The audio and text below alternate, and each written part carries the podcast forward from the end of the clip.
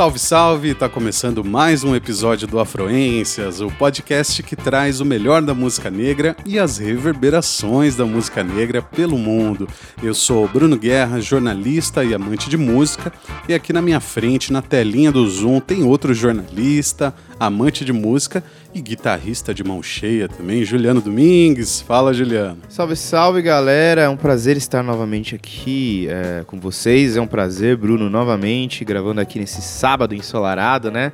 A edição número 30 do podcast Afroências, música negra e as suas reverberações ao redor do mundo e aqui nesse meu microfone, no microfone do Bruno e aí no ouvido de vocês. A gente lança esse episódio excepcionalmente hoje, no dia 1 de março, porque fevereiro não tem dia 30, né? Então ficou para o dia 1 de março. Mas, independente disso, hoje a gente tem um episódio muito especial para você. Então, bora lá, episódio 30 do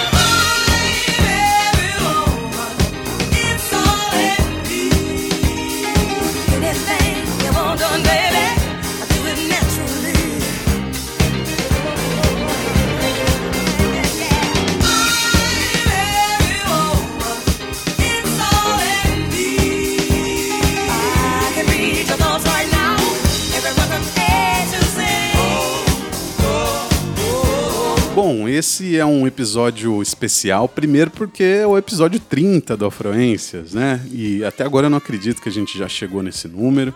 Espero ver a gente chegar agora no episódio 50, no episódio 100 e. Estamos ganhando milhas, acumulando milhas. Acumulando milhas. E você vai voando junto com a gente, claro. Mas muito mais importante que isso, como já adiantou a música da Chaka Khan que a gente acabou de ouvir, I'm Every Woman de 1978, está chegando aí o dia 8 de março, Dia Internacional da Mulher.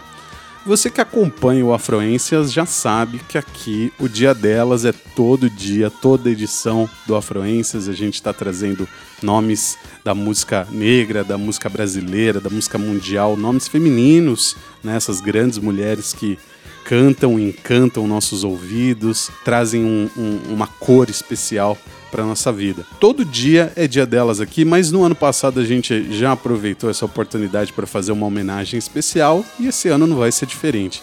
Então hoje o programa é todo das artistas que de alguma forma marcaram a nossa vida ou a história da música negra ou da música no geral. Cada um de nós aqui preparou uma homenagem diferente. No, no, meu caso, acho que eu fui mais pela variedade, Juliano foi mais pelo, pela profundidade do, do que ele vai trazer. Quem começa sou eu. Então, o é, que, que eu resolvi trazer aqui hoje? O que, que eu preparei? Eu quis aproveitar esse número 8, né? Eu acho um número muito bonito, aliás, o número 8 da data, né? 8 de março, o, o Dia Internacional da, da Mulher, para compartilhar com você, né? com o Juliano e com você que está escutando, oito canções que representam um pouquinho toda a admiração que eu tenho por essas grandes artistas. Foi uma viagem, inclusive, muito afetiva, mas é pela minha memória afetiva, né? Eu consegui lembrar de vários momentos que essas músicas marcaram a minha vida de uma forma ou de outra, ou também procurei trazer alguma curiosidade sobre elas. São oito músicas, na verdade nove, né? Se você contar aí da Chaka Khan, claro, que aliás vale muito a pena conhecer também, você que ainda não conhece. Mas vamos lá, a gente vai curtindo um som e batendo um papo aqui depois sobre o que a gente ouviu. Bora lá? A gente começa então com ninguém menos do que ela, a rainha da soul music brasileira, Sandra de Sá, com o clássico Olhos Coloridos. Essa aí o Juliano conhece. Que vamos. E meus olhos coloridos fazem refletir. Que eu estou sempre na minha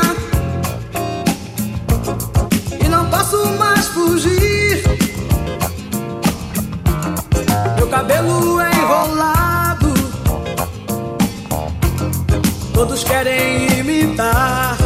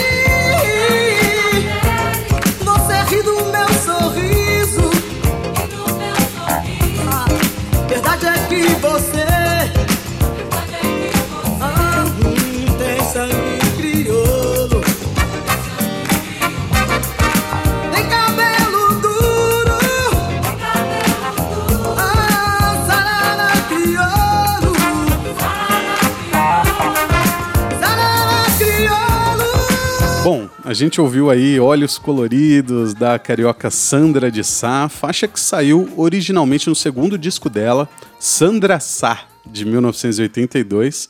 Tem esse nome aí, aliás, porque ela também se chamava Sandra Sá na época.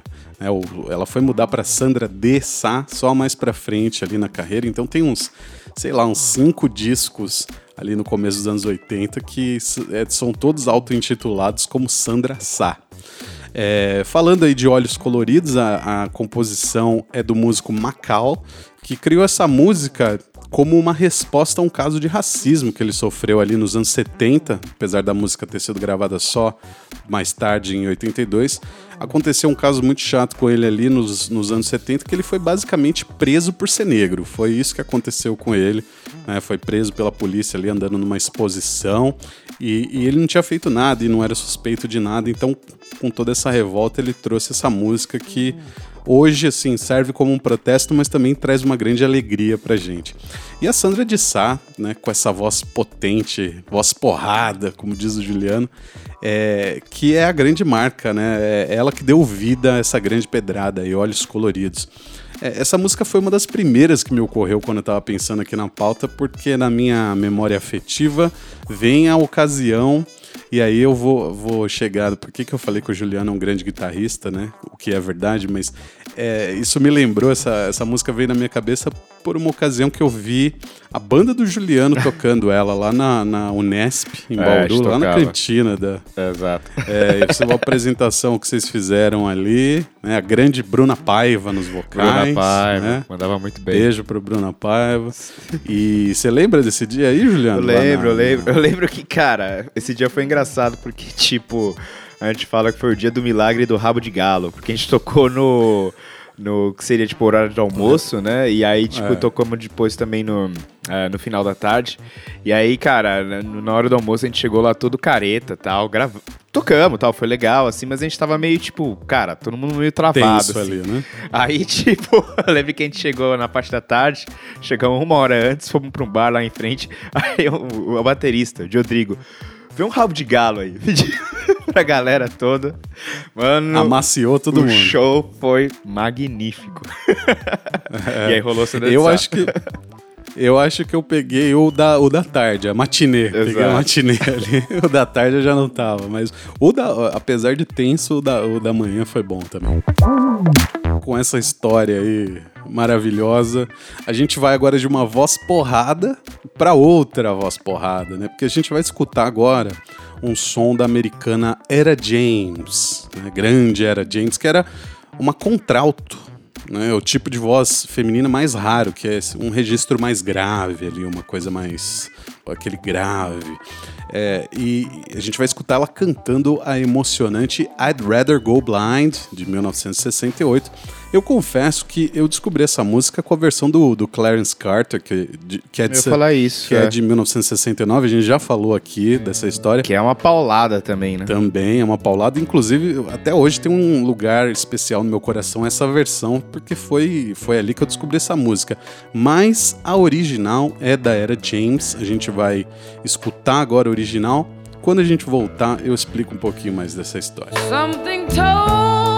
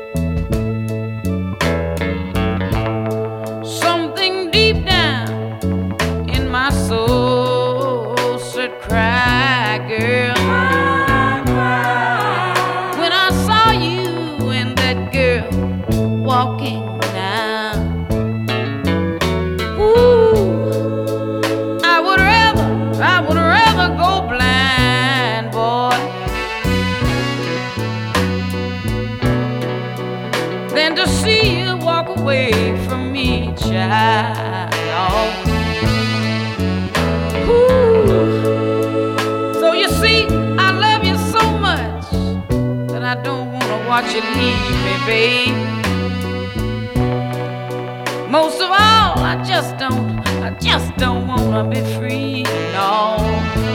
Ooh, ooh. I was just, I was just, I was just sitting there thinking of your kiss and your warm embrace, yeah.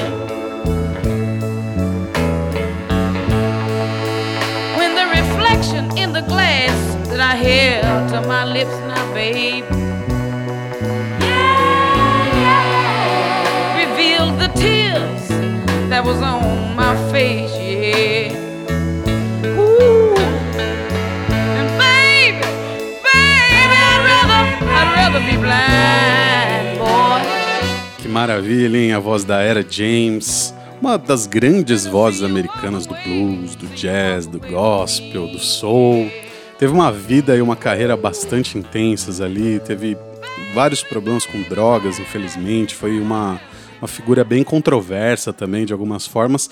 Morreu em 2012, aos 73 anos, mas que não dá para negar que ela realmente né, manda muito, manda muito bem. Essa foi I'd Rather Go Blind, como eu disse, saiu como single em 1968 e depois também entrou no disco Tell Mama desse mesmo ano. Como eu também adiantei aqui, essa é a original, né? a do Clarence Carter veio um ano depois.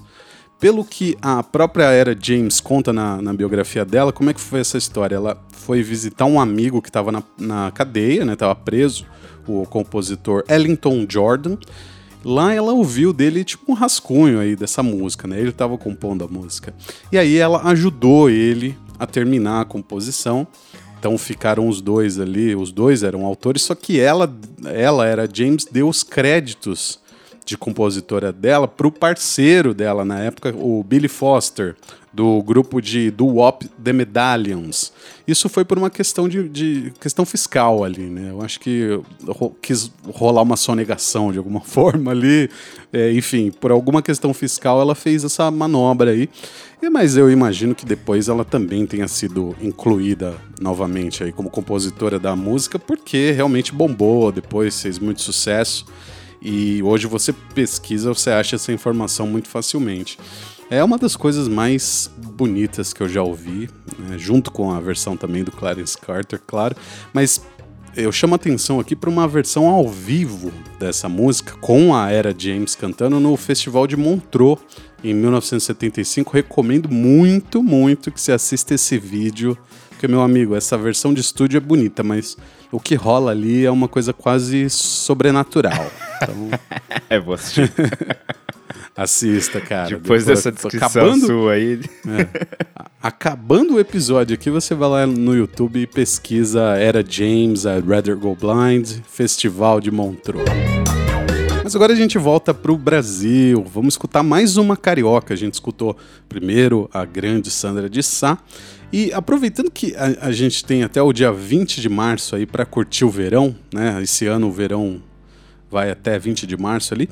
É, vamos de Eterno Verão, então, que é um som de 2016 da, da produtora, compositora, cantora e guitarrista. Olha só a, a ficha dela.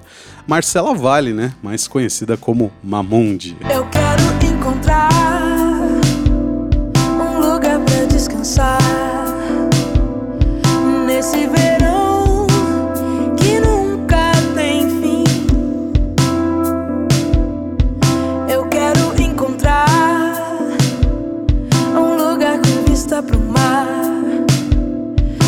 Nesse verão que nunca tem fim. E é só você chegar pra tudo ficar mais solto. Tudo vai melhorar pra nós dois. E é tão fácil, é tão mágico se perder numa canção. Se perder no coração. E é tão fácil, é tão mágico se perder no coração. E é tão fácil, é tão mágico se perder numa canção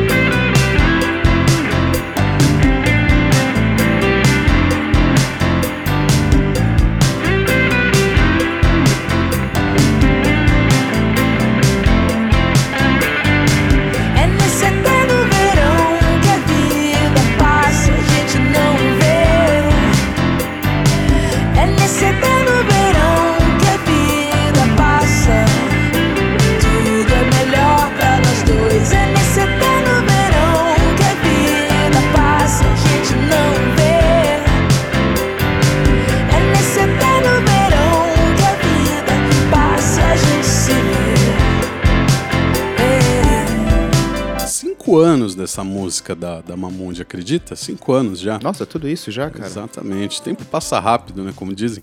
Eterno Verão saiu em 2016 no, no disco Mamundi, o primeiro dela, que conquistou a galera com essa estética oitentista aí, né? Uma pegada que lembrou Marina Lima para muita gente, o pessoal falava, né? É, mas eu vi, né, entrevistas da Mamundi, assim, as referências dela são, são várias, né? Tem várias referências, muito legal. É interessante buscar também entrevistas com ela. Ela é uma pe- pessoa muito envolvida mesmo no mundo da música, né? Ela não é uma cantora simplesmente. Ela trabalhava, né, como técnica de som, trabalhava ali na montagem de som do, do circo voador.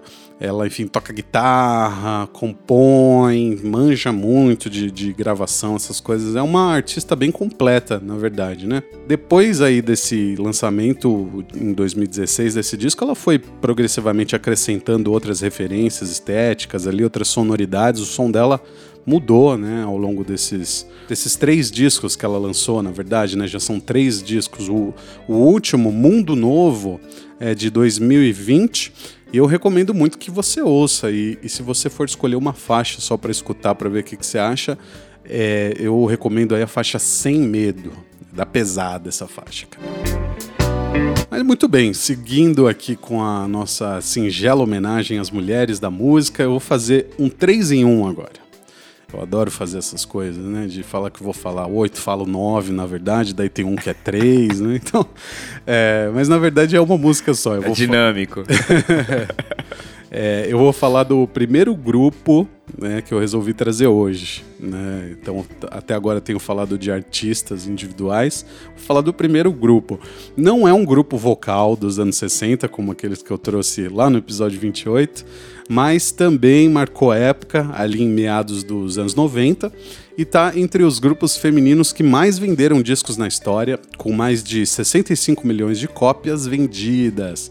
Vamos curtir o som do grupo americano de R&B, formado por Rosonda Chili Thomas, Tyone T. Boss Watkins e Lisa Left Eye Lopes. É o TLC com o grande hit No Scrubs de 1999. Scrub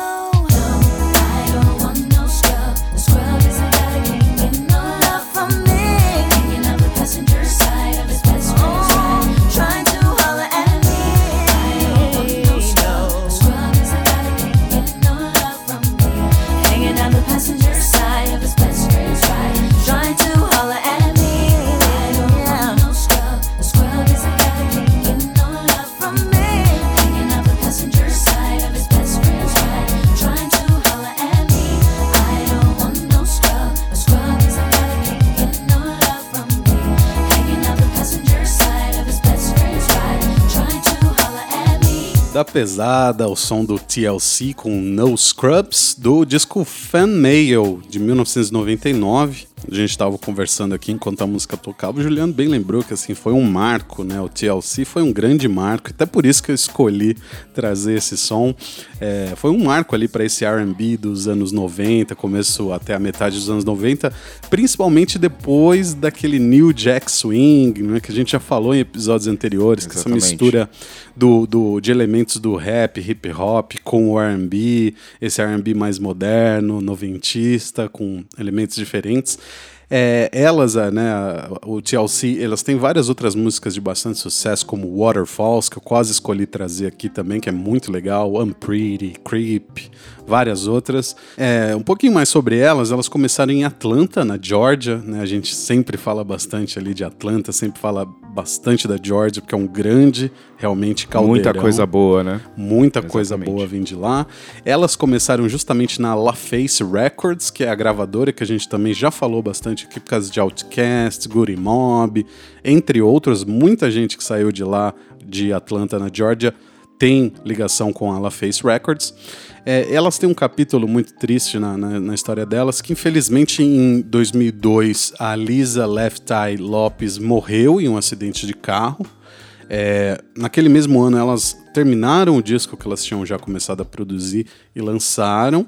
Daí ficaram sem lançar mais nada até 2017, quando elas soltaram um disco auto-intitulado que foi financiado por meio do Kickstarter, né, aquela plataforma de, de financiamento coletivo.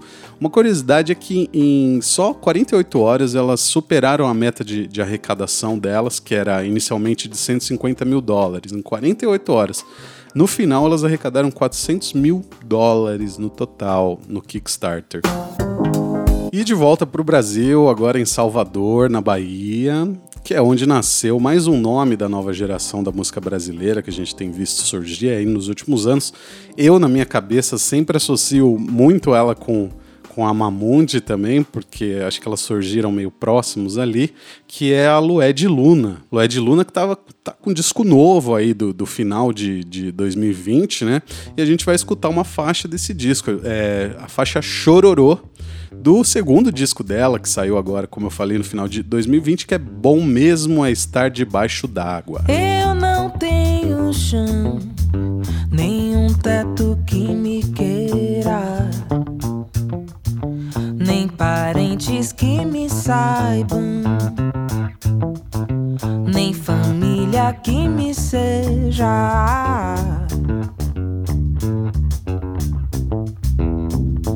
Tenho apenas uns amigos, mas talvez só tenha um. Não tenho um amor que me ame, um homem que aconchegue e guarde, nenhuma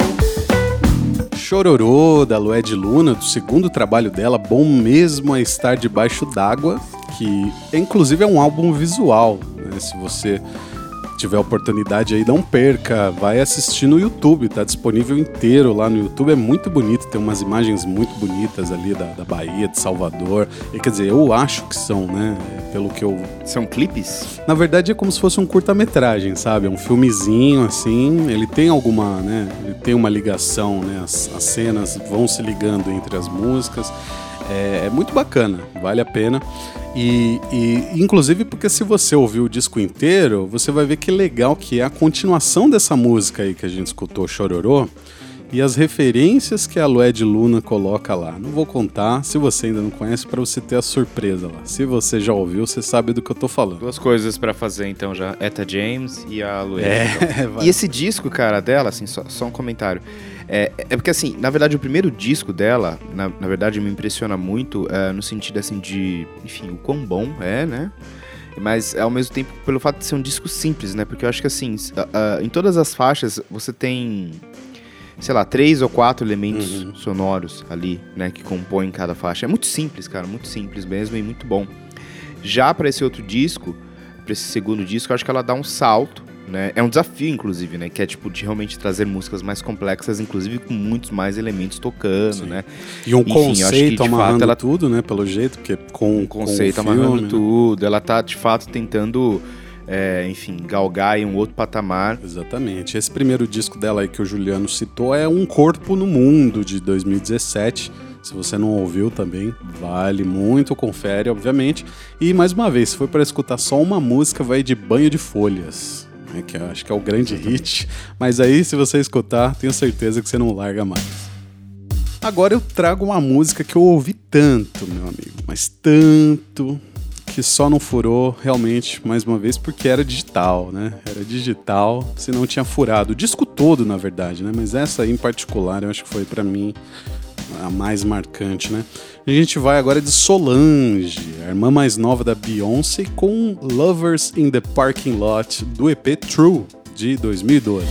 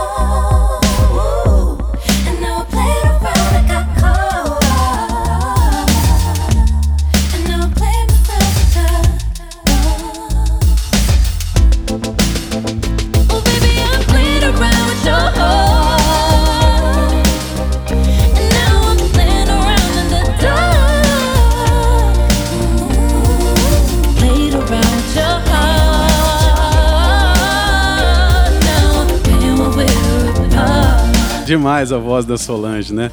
Lembra a da Beyoncé, mas tem um timbre bem próprio também, né? Inconfundível.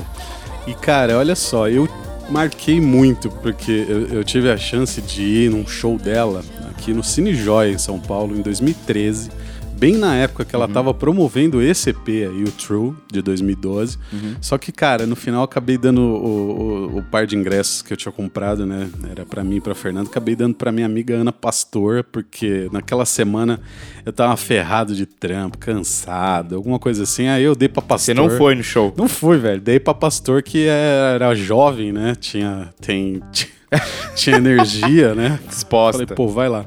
Aliás, pastor, se você estiver escutando a gente aqui, você nunca me contou como é que foi esse show, hein? Manda uma mensagem aqui pra gente pra contar. Ela, ela cantou essa música? Eu acho que o legal da Solange é que, tipo, cara, enfim, todo mundo sabe, né, que ela é irmã da, da Beyoncé, mas é, o som dela é outra pegada, né, cara? Totalmente é outra, diferente, é outra, enfim, tipo, de fato ela conseguiu encontrar um caminho, assim, que é... Tem, tem gente que acha que é até melhor que a Beyoncé, saca? Porque... Mas é, são caminhos diferentes, não dá pra Exato. comparar. Mas é, né? Beyoncé, é, exato, claro, né?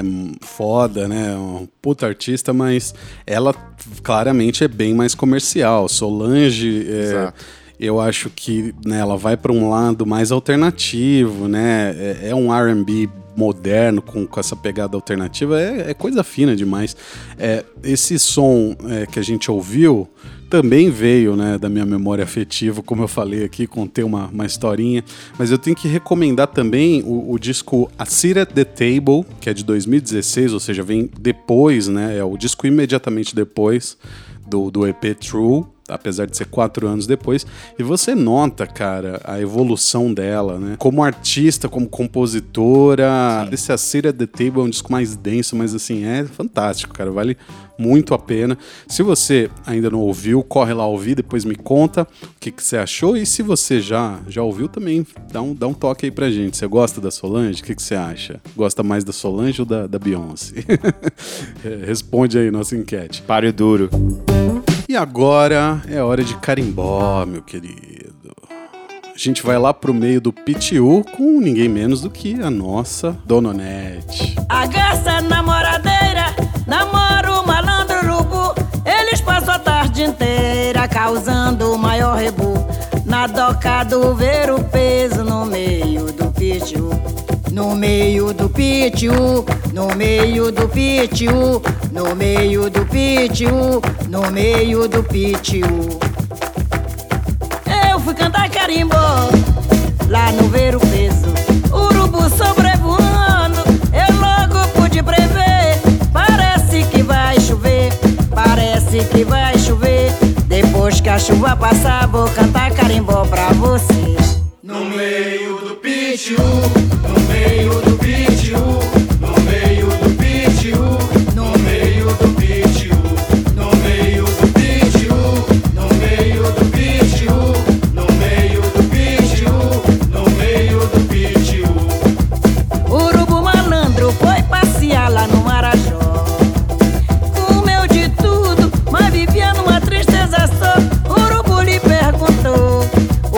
Se passa, compadre? Tô com saudade da minha branca.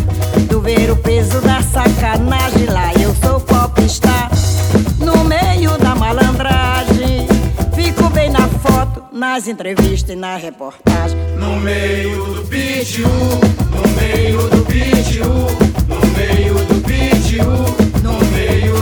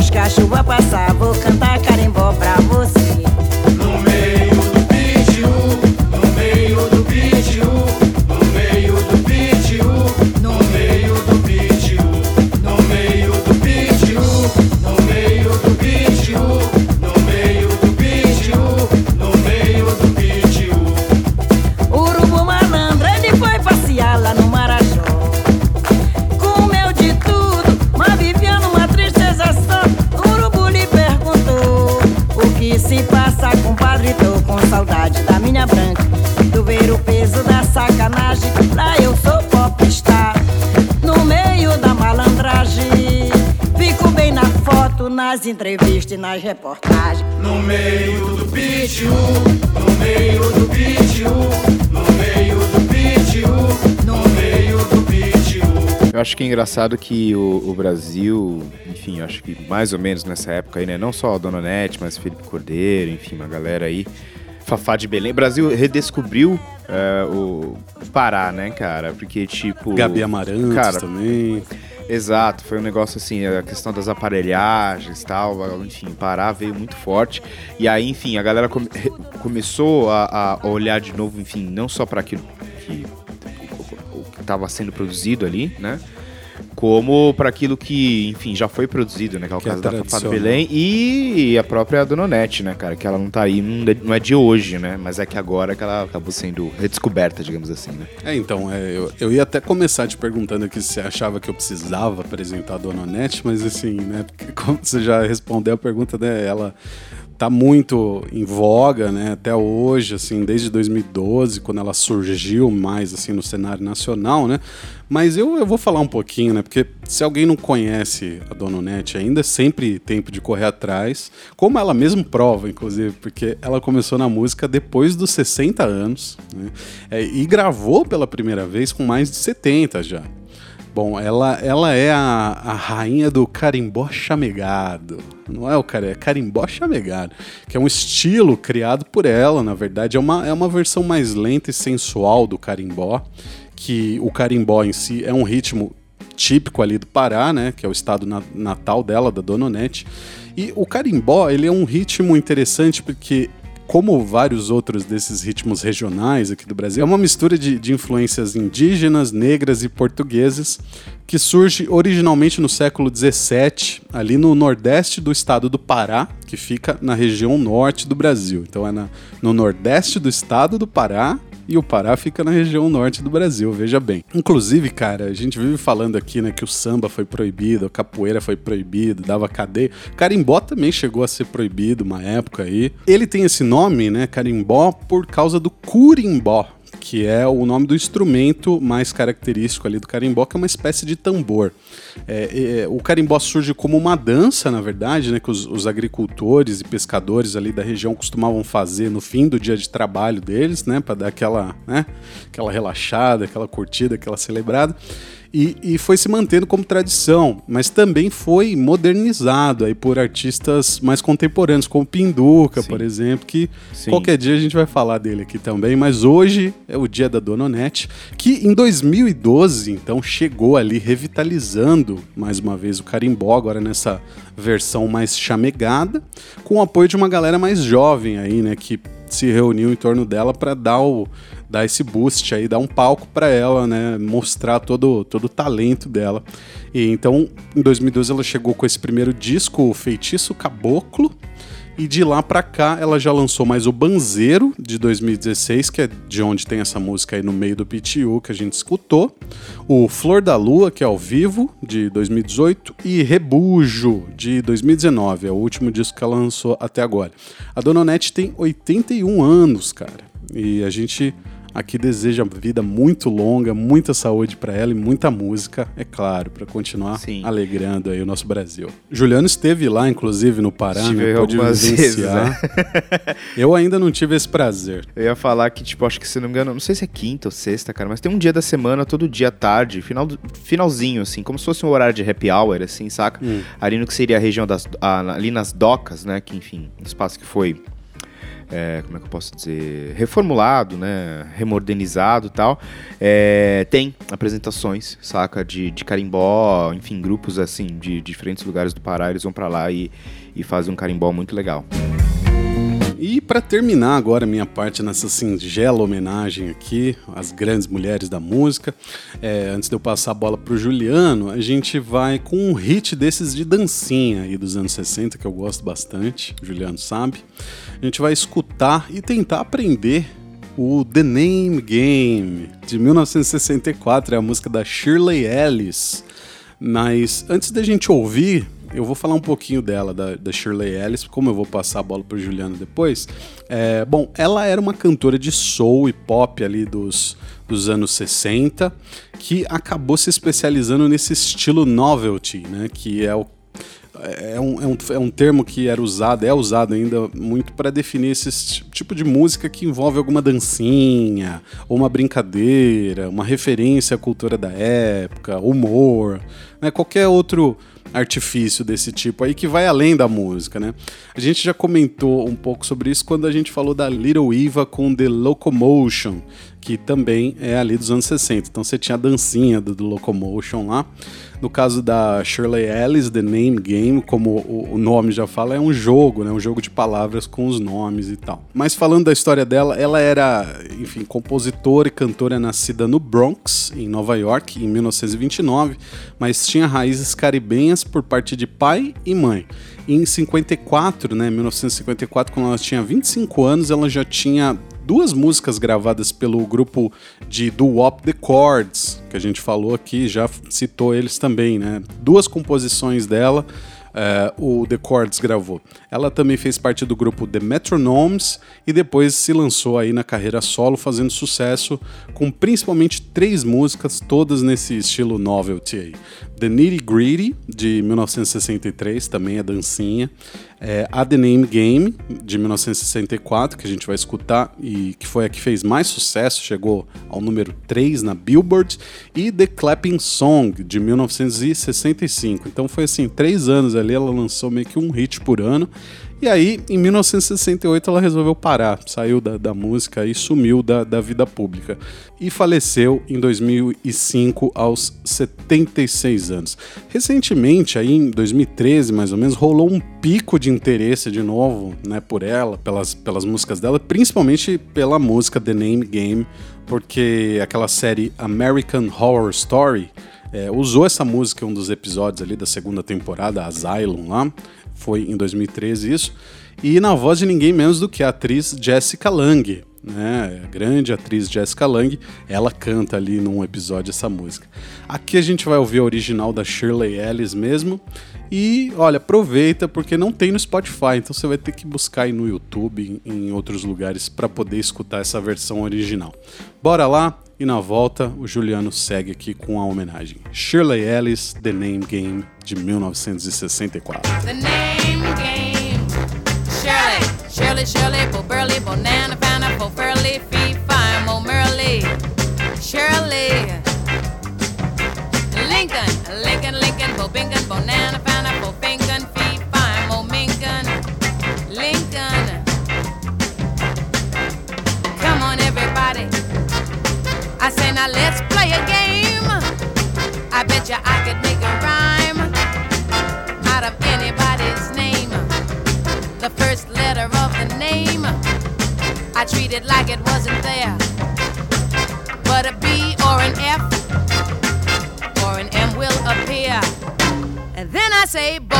bow at a B, then I say the name, then banana, fan, or and fo.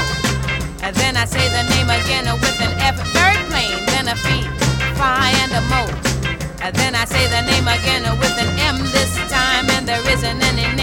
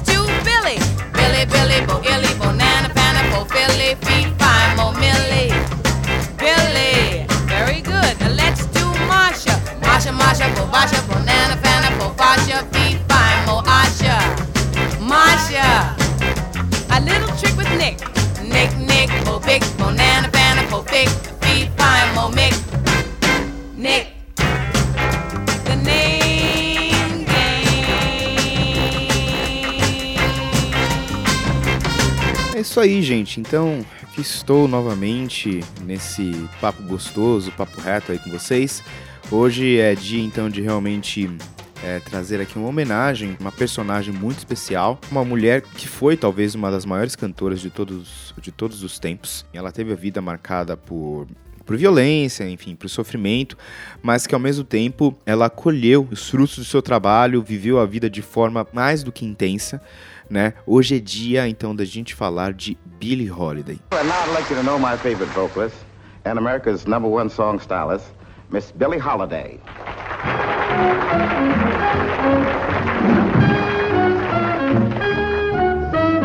Hey there, baby, make up your mind. Cause I've been waiting such a long, long time. Now, baby, I'll never. I've been so. This is one of Jazzy's greatest singers in her prime. But within 10 years of this performance, she was dead, her body wrecked by drink and drugs. Now, baby, I'll never. Partly thanks to the movie of her life, Lady Sings the Blues, she's come to be seen as a sad victim, a weak woman buffeted by forces beyond her control, forces which eventually swept her away.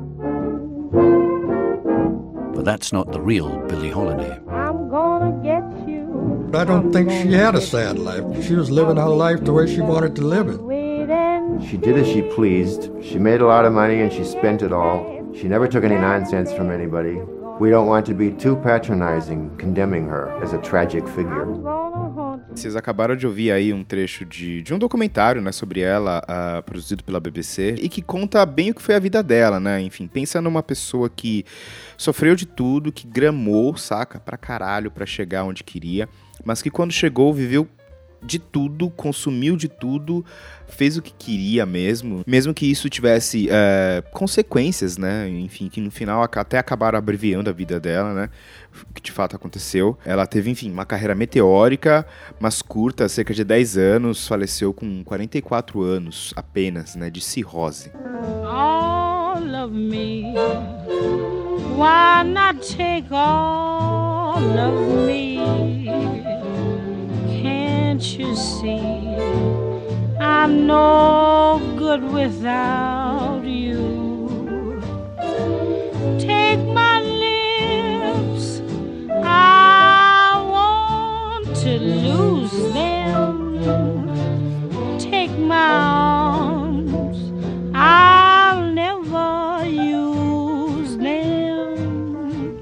Antes de falar então sobre a Billie Holiday, né, acho que é importante situar alguns fatos, enfim, um processo da história dos Estados Unidos que de certa forma vão moldar, né, e impactar é, a sociedade estadunidense, enfim, na virada do século XIX para o início do século XX.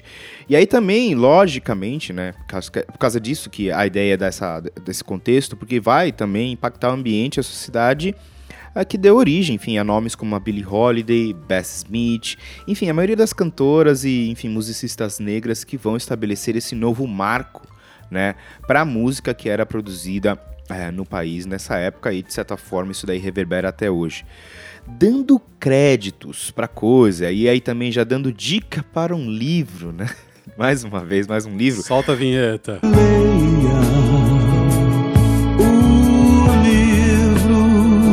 A dica então do livro de hoje, né, um livro assim impor- importantezinho assim para vocês entenderem, enfim. Eu, eu li esse livro para, enfim, é, produzir esse esse programa. Se chama Heirs to Dirty Linen and Harlem Ghost. What Washing Prohibition with Black Soap. Cara, é, seria basicamente herdeiros da roupa suja e os fantasmas do Harley. E aí, What Washing Prohibition eh, with Black Soap seria tipo. eh, lavar a roupa, branquear a roupa com sabão negro. Tipo, um negócio assim. E aí, enfim, esse, esse disco, esse livro, ele foi escrito pela autora chama Teda, ou Tida, enfim, Palmer Saxton. Cara, esse livro, enfim, eu tive, tive o prazer de comprar lá, no Harlem, faz tempo, quando eu fui para quando fiz uma viagem lá para Nova York, num lugar chamado Bill's Place, que era um speakeasy, e a gente vai falar sobre isso, vou expli- explicar o que é um speakeasy, onde a Billie Holiday, ah, hoje dizem que a Billie Holiday foi descoberta, ela tava cantando lá e, enfim, foi quando ela ela foi descoberta, explodiu e surgiu pra música. A gente sabe, né? Então aí situando a coisa, a gente sabe que nos Estados Unidos houve uma guerra chamada Guerra da Secessão, né? Que era uma guerra que civil que durou, eh, que foi de 1861 a 1865 e que basicamente colocou assim o Sul, né? Que era tinha um modelo escravista defensor basicamente de um modelo de produção majoritariamente agrícola, baseado na mão de obra escrava, contra o norte industrial, baseado em mão de obra livre, e que via, enfim, a abolição da, da escravidão aí como uma chance para, enfim, eh, tornar esses trabalhadores escravos em trabalhadores livres e, é lógico, população consumidora, né, eh, dos produtos produzidos por essa indústria. Não tem, não tem bobo, tá, no, jogo. Enfim, é, cara, a gente vai Não libertar. foi de bonzinho, né? Exato, vamos libertar essa galera porque a gente quer que esses, esses caras trabalhem, é, recebam dinheiro e gastem dinheiro comprando os produtos que a gente produz. O Norte sai vencedor da guerra, é assinado então a liberdade, é, fim da escravidão nos Estados Unidos, né? E isso aconteceu em 1863.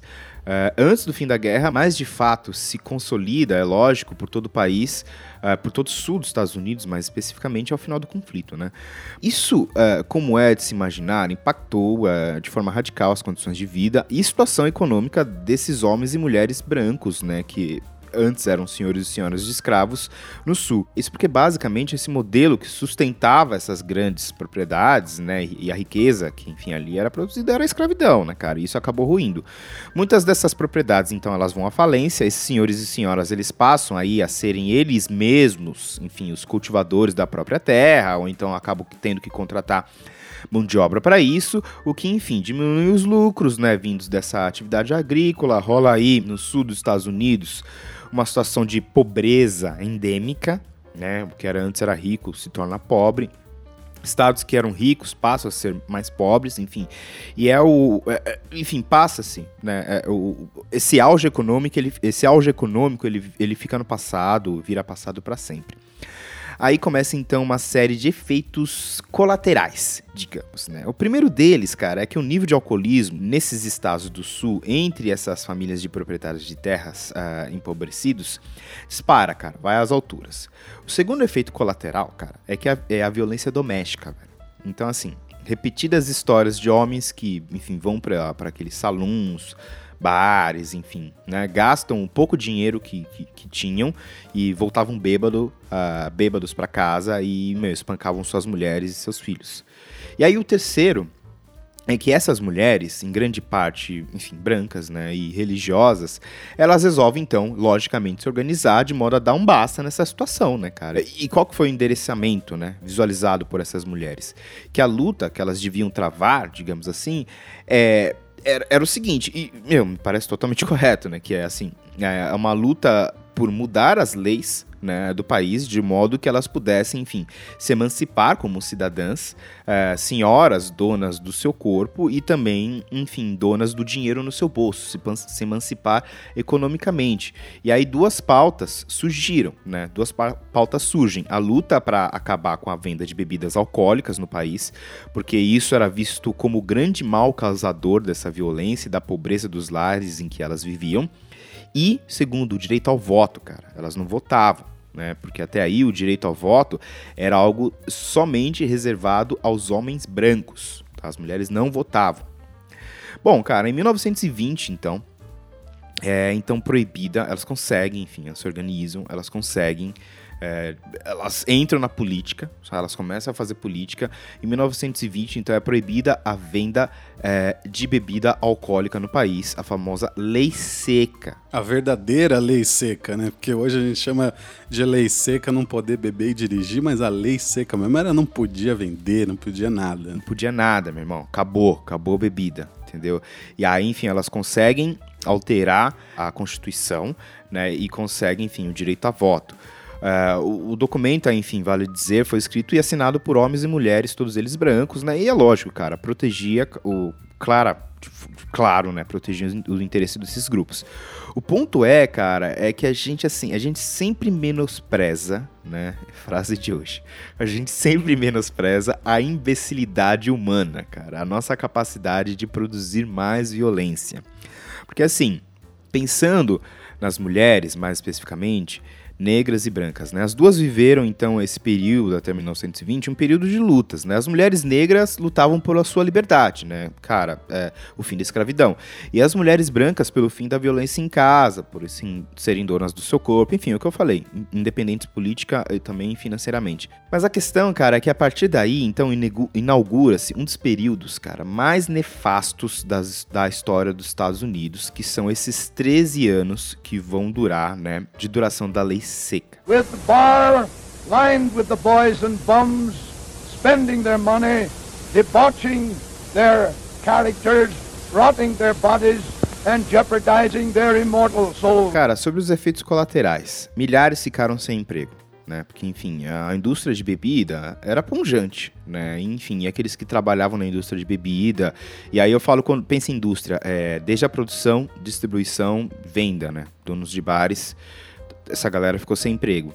E aí, o contraponto é que estabelece, então, estabelece-se, ah, então, uma indústria de produção e venda de bebida ilegal, né? Surgem as máfias que vão controlar essa indústria e que vão proteger seus negócios à base de bala, né? A gente vê aí nos filmes aí os, Os gangsters, né? os gangsters, os alcapones da vida, né?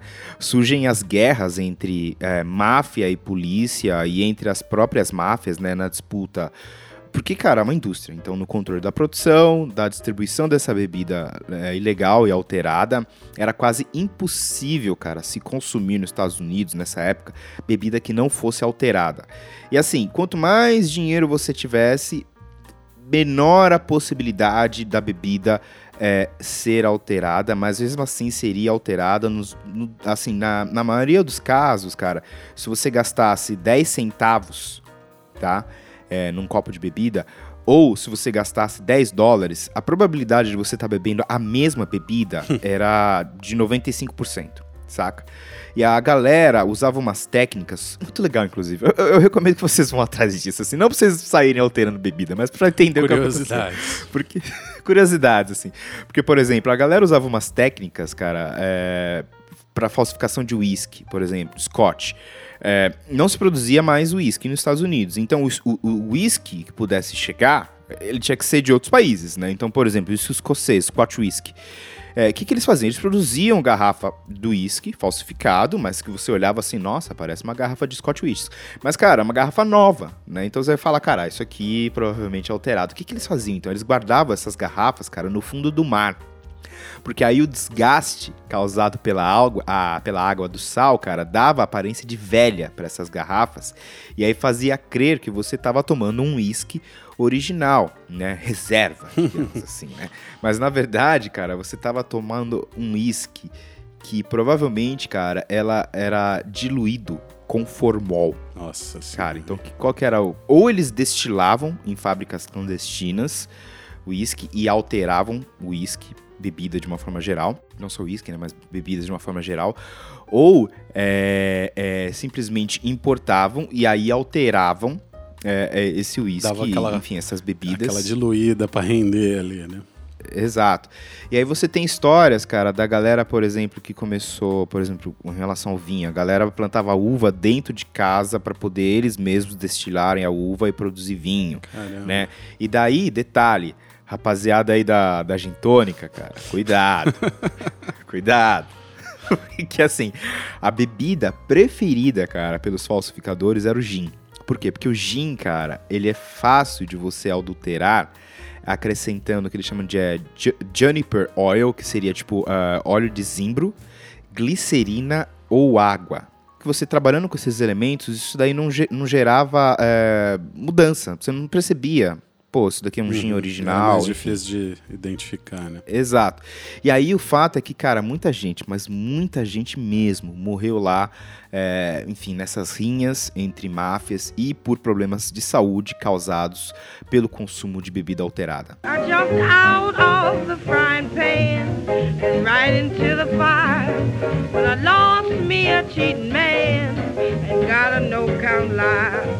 I of the old one for the new one. Now the new one's breaking my heart. I jumped out of the frying pan right into the fire. Lord, right into the fire.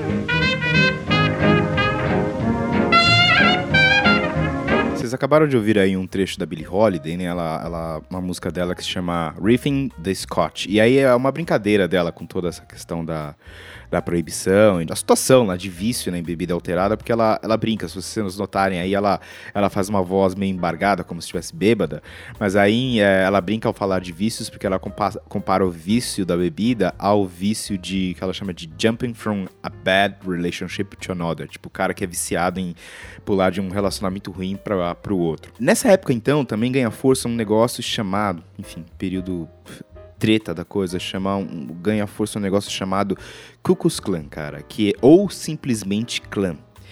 Que era basicamente, cara, um movimento racista, supremacista branco, extremista e anti-imigrante. O clã ele surge em 1865, ou seja, com o fim da guerra, o sul ele pede a guerra, surge o clã. Tá?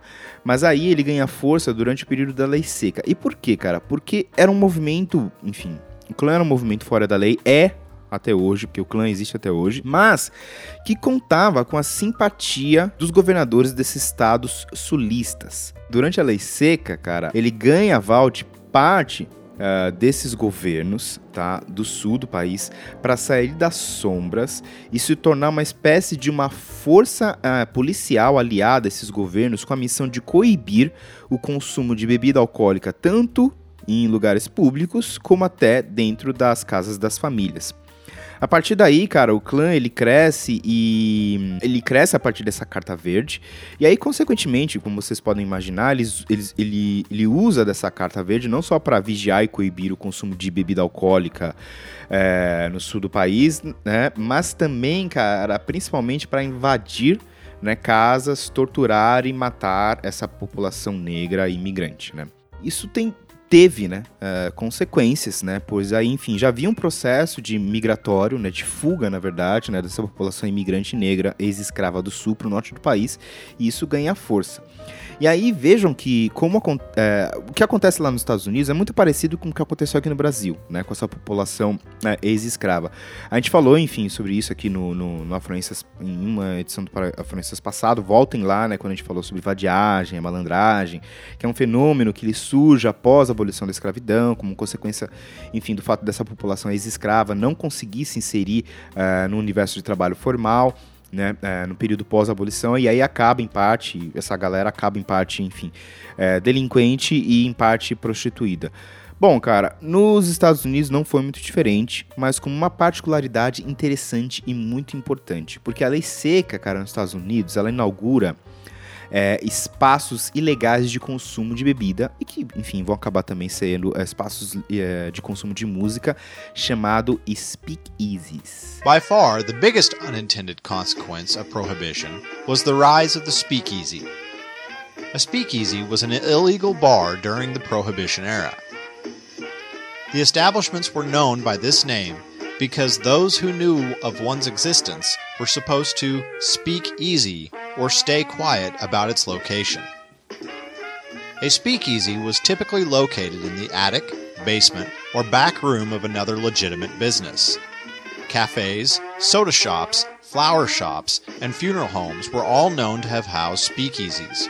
Cara, vocês, não sei se vocês entenderam então, mas assim, speakeasies é, não tem uma tradução literal, né, cara? É, seria alguma coisa assim, você sabe onde é, mas não fala. Tá? Speakeasy seria tipo assim, ó, na miúda, mano, fala baixo. O, o lugar mocosado. né? O mocó. É, o mocó. Mas enfim, seriam então bares, restaurantes, ah, salões ah, eh, legais. Mas, cara, também ah, funerais, cabeleireiros, qualquer lugar, cara, qualquer casa. Qualquer lugar onde se vendia bebida alcoólica, e aí a questão é: começou a se vender bebida alcoólica em qualquer lugar.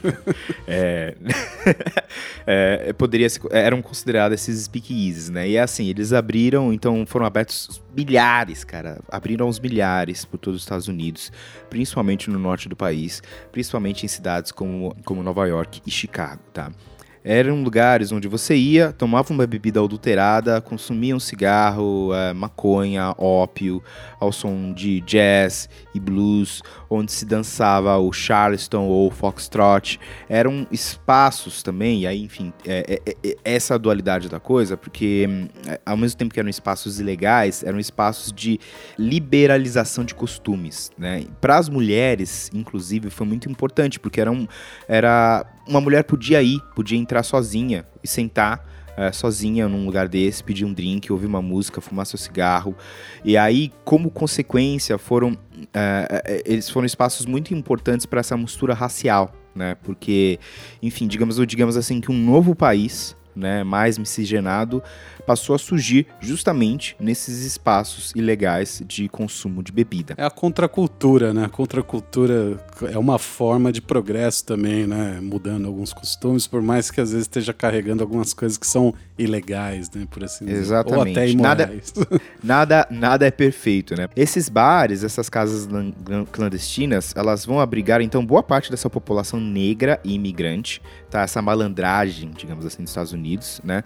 Eh, e essas pessoas então vão ser responsáveis, assim como foi aqui no Brasil, por uma revolução na forma como se fazia música nos Estados Unidos, porque sim, nesses lugares se tocava música. Nesse contexto nasce então a personagem de hoje. Agora, com quase meia hora de programa, a gente vai falar então da Billie Holiday, meu irmão, senhora Eleonora Fagan Goke Harris, também conhecida como Billie Holiday. né? Ela nasceu em 1915 na Filadélfia, nos Estados Unidos. A mãe dela, cara, ela quando ela nasceu, a mãe dela tinha apenas 13 anos, tá? Quando deu à luz a Billie Holiday. E o pai dela, o Sr. Clarence Holiday, eh, tinha apenas 14 anos, cara. Enfim, eh, os pais delas, então, assim, a Billie, Billie Holiday nasce. Os pais delas, então, eles se casam quatro anos depois que ela nasceu. E daí, eles se mudam para um bairro pobre de Baltimore, eh, que fica no estado de Maryland. E aí, cara, é. Assim, você pensa, né? As possibilidades de um relacionamento como esse, né? Dois adolescentes com um filho, pobres, mudando para outro lugar, é, a possibilidade disso dar merda é enorme, né? E, e deu. Na verdade, assim, eles mudam é, pra Baltimore porque, enfim, havia ali um, um núcleo familiar que com os quais eles, eles esperavam poder contar, mas isso daí não acaba, acaba não acontecendo. E aí, tipo, o pai dela, o Clarence, ele, ele amava música, cara, e aí ele se alistou no, no exército e, ó, tchau, se escafedeu, meu irmão.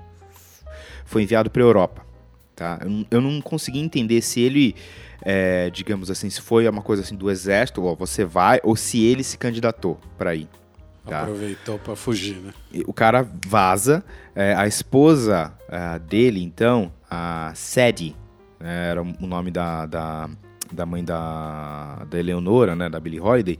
Nessa época tinha apenas 17 anos, cara. Então, enfim, esse cara, então, o Clarence, ele vai pra Europa, ele vai, ele cumpre lá o serviço militar, ele retorna. Mas aí, cara, logo depois ele, ele, ele vaza de novo, porque assim, o cara queria ser músico, ele queria perseguir sua carreira. Aí, cara, ele vai embora e vai ser guitarrista de uma banda chamada Fletcher Henderson Band.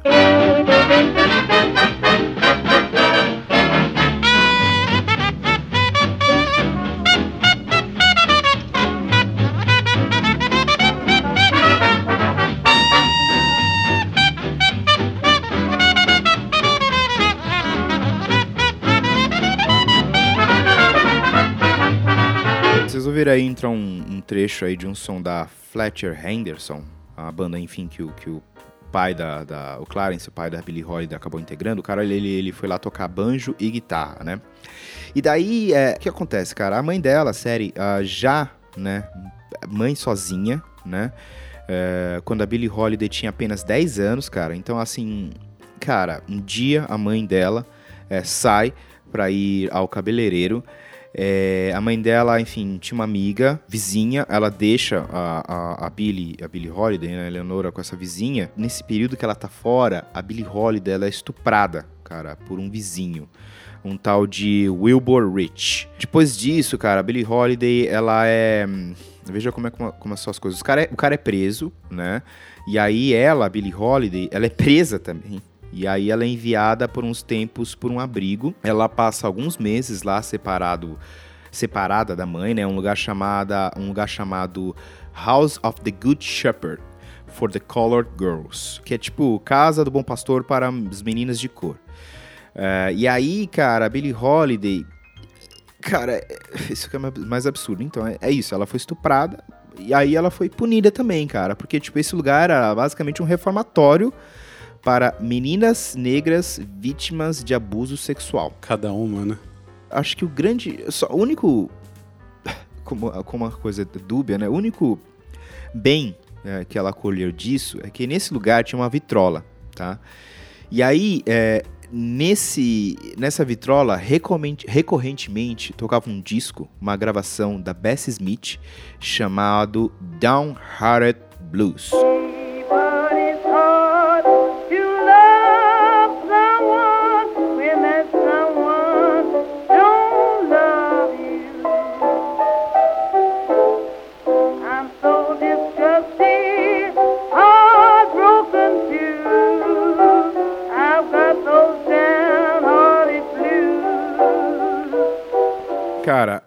Isso se torna a principal companhia para ela, para essa menina, né, Leonora, Billie Holiday. Ela passa, cara, tempo demais ouvindo Bessie Smith e Louis Armstrong, tá?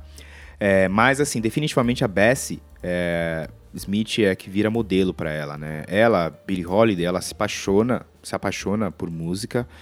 E ela, e ela aí, nessa época, ela põe na cabeça que ela queria cantar como a Bessie Smith. Ela sai de casa, ela, ela sai de lá, ela sai do reformatório, ela volta a viver com a mãe, é, que fez de tudo, cara, pra poder criar filha. Mas assim, era difícil, cara, pra, pra mãe dar o que, enfim, o que a Eleonora queria, né, cara? Que era o que, enfim, qualquer é, pes- pessoa, né? Imagina uma menina já entrando na adolescência, queria na época, né, cara? Que era, enfim, é, comprar as roupas das revistas que lia, queria consumir, enfim, tudo aquilo que o capitalismo, né, digamos assim, efer- efervescente norte-americano tinha a oferecer para quem tivesse dinheiro, que não era o caso dela, né, nem da mãe dela.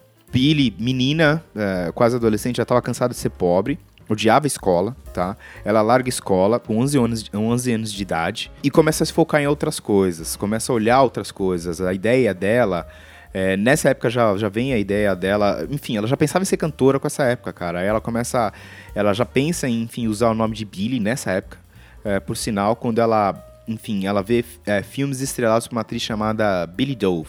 Quando ela completa 20 anos, é, ela, Eleonora, Billie Holiday, ela começa a, se prostituir, tá? Ela vira uma sex worker num lugar chamado Alice Dean's, que era basicamente um bordel à beira-mar ali na, na cidade de Baltimore. Essa parte da vida dela, de fato, foi muito difícil. E veja, é é que nós estamos falando sobre, cara, de novo, sobre todas as barreiras a inserção dessa mão de obra ex-escrava, tá? No mercado de trabalho formal, cara. Isso aconteceu aqui no Brasil, a gente falou sobre isso no programa passado. E, e aí, enfim, aconteceu por lá e o que tudo isso daí acarreta. Sendo mulher, então a coisa fica mais difícil ainda, cara. A adolescência a entrada nesse período da- adulto da Billie Holiday foi barra, cara. Foi, enfim, marcado por exploração, violência física e sexual, ausência de parâmetros, né? é, que, enfim, poderiam ser aí considerados um, parâmetros de um modo normal, né? De viver para uma pessoa da idade dela, né?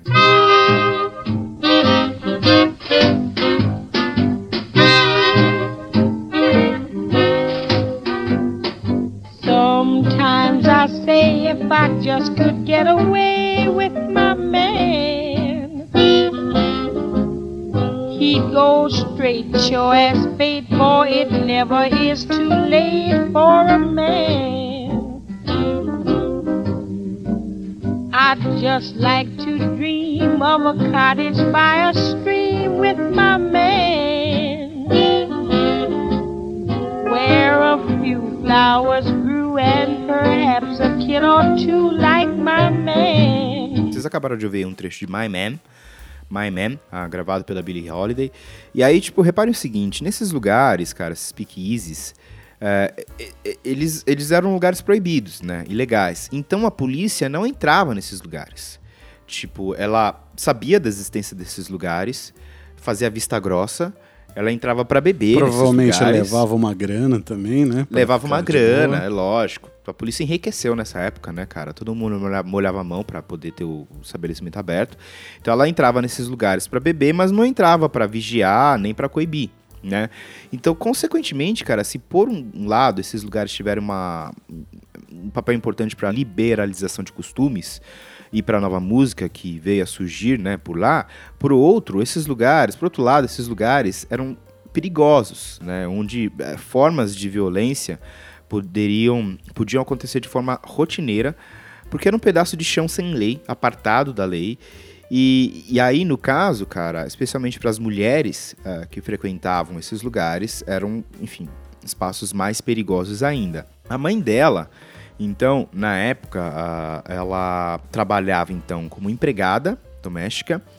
Só que, cara, o dinheiro de empregada não dava, né? Dava apenas para sobreviver, mas não dava para você guardar, né? Então, para você tentar, enfim, mudar de vida. Então, o que acontece? A mãe dela, ela começa também a, a se prostituir para ganhar uma grana extra.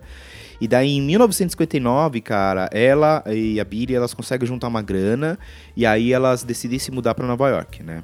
Onde, e aí elas vão, na- lá em Nova York, elas vão viver no Harlem. Elas mudam de lugar, mas as, as opções em termos de opções de trabalho não mudam muito. Tanto que aí ela e a mãe dela, elas continuam, eh, enfim, trabalhando com eh, pequenos bicos, ah, continuam, enfim, eh, trabalhando com prostituição. E aí, enfim, nessa época coincide com, com a época então que a Eleonora, a Eleonora, Billie Holiday, começa então a cantar nesses speakeasies no Harlem. É, ela, inclusive, nessa época, quando ela chega lá, ela é presa por um tempo, um período curto. ah, porque, enfim, ela, ela tinha por volta de 18 anos, estava se prostituindo, mas aí, enfim, ela convence os policiais que ela tinha 21. Passa um período eh, curto na prisão, é solta, e aí isso coincide, cara, com o período que ela realmente coloca na cabeça, que ela fala, cara, eu vou eu vou cair de cabeça na música, né? Porque o, Harlem era o local, velho. O Harlem não era um, não é um bairro muito grande, né? Não é pequeno, mas não é grande. É um, um- um- é um bairro assim que você percorre, cara, andando 15 minutos assim, você, você percorre o bairro inteiro, saca? Ah, e o lado negro dele, né? Mas, cara, havia centenas, velho, centenas de speakeasies ali, né?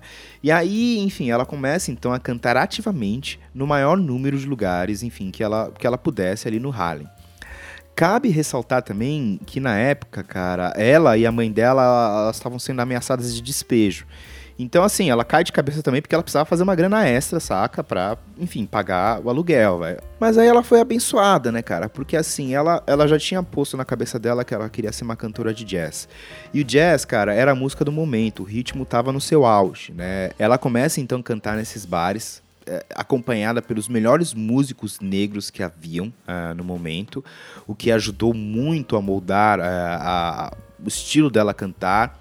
E aí, enfim, nessa época é a época que ela de fato ela descobre um caminho para a voz dela, né? Inspirada por Bessie Smith e por Louis Armstrong, ela a Billie Holiday ela começa a produzir, ela, ela começa a modular a voz dela, né? De modo que o som da voz dela é, se parecesse com o som de um instrumento, mais especificamente com o som de um instrumento de sopro, tá? Então, assim, quando você ouve Billie Holiday, cara, presta atenção. É, ela cantando em alguns momentos mais, em alguns momentos menos, a voz dela se aproxima muito do som que seria o som de um trompete. E isso faz com que é, ela cantando, o som que ela produz com a voz, é, se funda de maneira muito harmônica com o instrumental, tá? Que tá tocando atrás dela. E eu acho que isso é que, de certa forma, é o pulo do gato.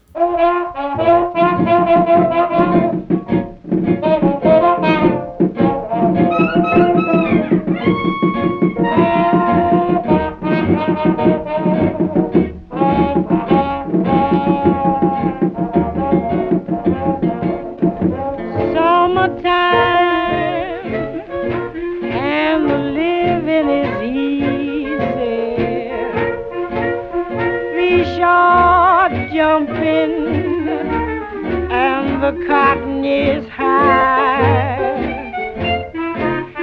Oh, your dad is rich and your ma is good looking. So hush, little baby, don't you cry. A Bessie Smith já fazia isso e o Louis Armstrong fazia isso de forma brilhante, né? Mas eu, eu não sei se eles faziam isso de forma intencional. A, a, a Billie Holiday fazia isso de forma intencional. Ela, ela estudou isso, ela, ela falou, não, é isso que eu quero para minha voz. É, mesmo porque até então, nesse momento, ela não, ela, enfim, ela não estudava música, ela não, não, não de forma mais formal, digamos assim, né, como um músico. Então é, é basicamente o caminho que ela escolhe é, percorrer. Vou trabalhar minha voz, vou trabalhar minha voz. É isso que ela queria. E aí, cara, nesse momento, então, ela começa então a se apresentar então em um desses speakeasies ah, do Harlem chamado Bill's Place, tá?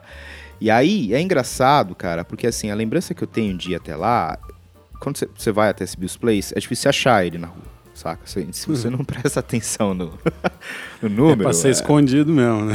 É, cara, porque você tá andando lá e assim, são aquelas, aquelas casas ali, casas geminadas, né, uma do lado da outra, que todas são iguais, né, a mesma, mesma fachada, mesmo estilinho, assim, aquela calçada que sai da escada, que, que dá na porta da, da casa e tal. Cara, você passa, se você passa lá em frente desavisado, você não imagina que ali funcionava uma casa de show, saca? E assim, era, era essa a ideia, né? Esses lugares mocosados, né? Enfim, qualquer lugar podia ser um speakeasy. Mas, mas enfim, nesse lugar, então, é o Bill's Place, nesse lugar, então, ela é descoberta, né? Por um cara, um dia que ela tava tocando lá, um cara chamado John Hammond. Ah, isso em 1932, cara. Chama a atenção desse cara, esse John Hammond era um, um produtor e que leva ela para gravar seu primeiro disco nos estúdios da CBS. Então ela é descoberta por esse cara, é, e aí, sem nenhum estúdio de canto, ela não sabia ler é, partituras, mas aí ela começa então. Cara, tinha essa voz dela, tinha essa coisa dela. Ela começa principalmente então gravando, cantando é, baladas.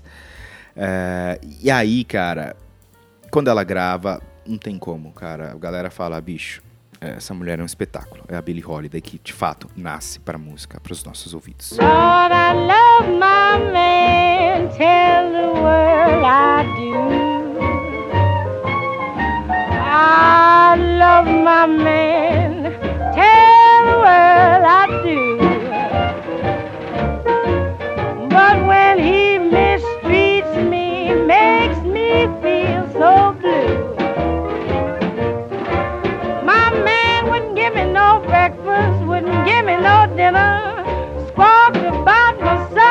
Put me outdoors. Had the nerve to lay a matchbox on my clothes. I didn't have so many, but I had a long, long ways to go. Vocês ouviram aí um trecho de Billy's Blues. E aí, assim, em novembro de 1933, acompanha, aí já, ela já estava acompanhando aí nessa época aí já a banda do Benny Goodman. É, ela grava Young Mothers Song in Law. É, ela grava and the Scotch, que é a música que a gente acabou de ouvir aqui. Ela ganha o apelido de Lady Day, ah, que foi dado pelo saxofonista Lester Young. E aí já começa a sua carreira profissional. Muito rapidamente, cara. Ela ganha prestígio ah, no mundo do jazz, ah, cantando com várias bandas e gravou uma série de músicas com, enfim, com Lester Young, saxofonista. Ela ganhou, ah, digamos assim, fama se apresentando, então aí já eh, com a orquestra do Duke, do, do Duke Ellington, Ted Wilson, Cotton Bass, Art Shaw. E, e aí fi- também, olha que engraçado, ela começa a se apresentar ao lado do Louis Armstrong, já com o nome artístico de Billie Holiday. Ah, em 1939, então, ah, ela tem, ela interpreta Strange Fruit, uma canção de protesto, enfim, contra o racismo nos Estados Unidos. Ela viu sua carreira se consolidar aí nessa época. eh, com essa gravação, também com a gravação de God Bless the Child, enfim, que se torna uma das canções mais simbólicas de sua carreira, entre outras canções, né, como Traveling Light, Gloomy Sunday, Lover Man, Summertime, Crazy Calls Me e Body and Soul.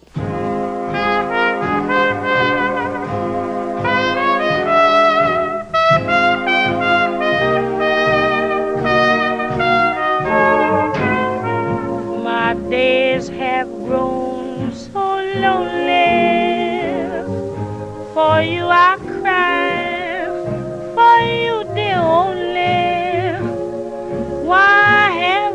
you see near. I'm all for you, body and soul. I spend my days in longing. I'm wondering why it's me you're wronging. Oh, I tell you I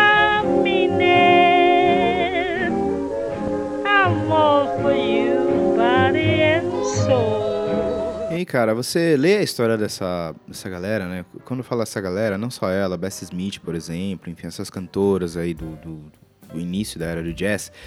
Via de regra, cara, são histórias pesadas, são histórias trágicas, assim. Porque, tipo, era uma galera que, assim, que alcançava o sucesso e a partir do momento que alcançava. Assim, antes de alcançar o sucesso, se. Desculpa o termo, se fudia. E quando alcançava o sucesso, cara, a galera só queria sugar, sabe? Então, assim. A Billie Holiday, cara, ela passou a vida sendo explorada por eh, maridos infiéis, ah, explorada por empresários, explorada por amantes desonestos. É, apesar do sucesso, cara, ela mergulhou no álcool e nas drogas, cara. A heroína foi especialmente, cara, a droga mais, assim, pra voz dela, foi, foi devastadora, assim, e aí, enfim, é, precipitou, digamos assim, a derrocada artística dela. Na Filadélfia, ela foi presa por posse de entorpecentes, aí ela perdeu a. Ela tinha uma credencial que autorizava ela a cantar nessas casas de espetáculos. Ela perde essa credencial e aí, basicamente, o, lugar, o único lugar que ela podia se apresentar eram os cabarés. Ela ficou magoada, enfim. E aí ela comentava que quando ela, ela falou, cara, quando eu morrer, não quero saber se irei pro céu ou pro inferno, só não quero ir pra Filadélfia. né? E aí, em 1956, ela publicou sua autobiografia intitulada Late Sings the Blues. E aí, em 1950 1959, ou seja, três anos depois, ela já é di- diagnosticada com cirrose, né, hepática. Mas, cara, não parou de beber, falou, foda-se. Vou continuar fazendo o que eu gosto, vou continuar bebendo. E aí, enfim, ela é levada para o hospital por seus amigos. Enquanto ela tava internada, velho, ela recebe é, voz de prisão por porte de drogas. E aí, cara, ela permanece ali sob vigilância da polícia até o momento em que ela falece. Que cara. horrível. Então, assim, é tenso, cara. E aí, eu sei que talvez é, você aí que tá ouvindo o programa, cara, é, você que quisesse, enfim, ter ouvido de, de mim uma história, digamos assim, com um final feliz, digamos assim, né? Vamos homenagear, é, enfim, as mulheres tal, e uma, uma história de final feliz. Mas assim, cara, quando eu resolvi compartilhar a história da, da mulher, dessa mulher, da Billie Holiday, é porque assim, é, primeiro, é, eu acho ela fantástica, saca? Quando você lê sobre ela, cara, você se apaixona do início ao fim, é, com tudo que, que ela sofreu, com tudo que ela conquistou, com tudo que ela gozou, é, mesmo que isso tenha levado ela à morte, né? Porque, enfim, ela, ela escolheu viver a vida intensamente ao máximo. E, e eu acho que, assim, acima de tudo, histórias como, eh, como essa mostram, e acho que foi isso que eu tentei mostrar aqui, como tudo é um processo, né? Tudo que você tem, tudo que eu tenho hoje, é, é, muita gente sangrou, muita gente gramou, muita gente sofreu, muita gente morreu para que isso fosse construído, né? E eu acho que é importante a gente ter isso em mente, é, de modo até mesmo ressignificar, sabe, essas histórias de vida e trazer isso uh, para dia, os dias de hoje de forma responsável, né? Acho que assim, eu, não posso, eu não preciso dizer, e hoje a gente vive aí tempos de muitos retro- retrocessos, né? A gente sabe disso, não precisa dar nomes. E é por isso então que fica então essa atenção para que a gente, cara, nunca esqueça desses processos históricos, né, cara, que nos formaram. Eu acho que assim, acima de tudo, sobre a Billie Holiday, cara, fica então essa, essa voz maravilhosa, é, esse som cadenciado, essa coisa poderosa, sabe? Que, enfim, toca e emociona as pessoas e que afaga, que é bom de ouvir, a gente vai continuar ouvindo. Essa história de vida, assim, cara, cheia de, de energia, de potencial transformador, transformar sua própria realidade, saca? Pra fechar, então, é, um último trecho de música dessa baita mulher, vamos ouvir aqui, então, One for My Baby.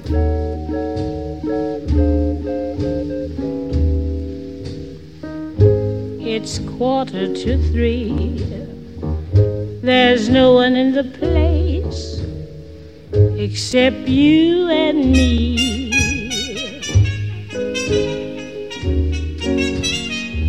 So set 'em up, Joe.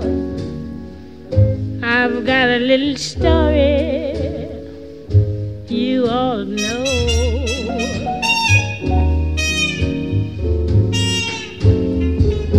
We're drinking, my friend, to the end of a brief episode.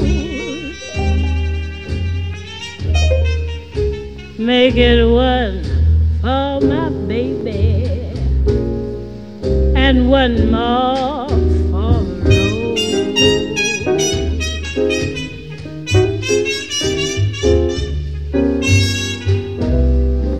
Isso aí, com essa história maravilhosa aí contada pelo Juliano, com muita propriedade aí. Essa singela homenagem que a gente traz hoje para as mulheres, essas grandes mulheres da música, da música negra, a música mundial, né? E que mudaram tanto a nossa vida, impactaram tanto a nossa vida até hoje. A gente se despede de mais um episódio do Afluências, episódio 30. Trintamos, hein, Juliano? Trintamos. Trintamos, meu Numa querido. data muito especial, né? Que pudemos aí trazer uma singela homenagem, né? A gente poderia falar de muitas e muitas e muitas outras, né? Essas pessoas que mudaram mesmo a música, revolucionaram tudo e continuam até hoje trazendo tanta alegria pra gente, né? Isso aí, é um número marcante, no número 30, é com um episódio marcante, enfim, personagens marcantes. Ah, Bruno, mas aí, enfim, só relembrando, para quem quiser comentar, sugerir, eh, enfim, falar com a gente, quais são os canais? Manda e-mail pra gente em afluências.gmail.com. Se você não usa e-mail, mas gosta do Instagram, a gente tá lá também, só pesquisar Afluências. Aproveita, já clica ali em seguir, curte nossas postagens e a gente vai se falando por lá até o dia 15 de março, quando eu volto, a gente volta, o Afluências volta com Discoteca Afluências, mais um episódio do Discoteca Afluências, beleza? Até dia 15 então, falou? É isso aí, eu tô saindo daqui e vou ouvir Eta James, então, gente. um abraço, foi um prazer novamente, sigamos juntos. Até mais, tchau, tchau. Tchau.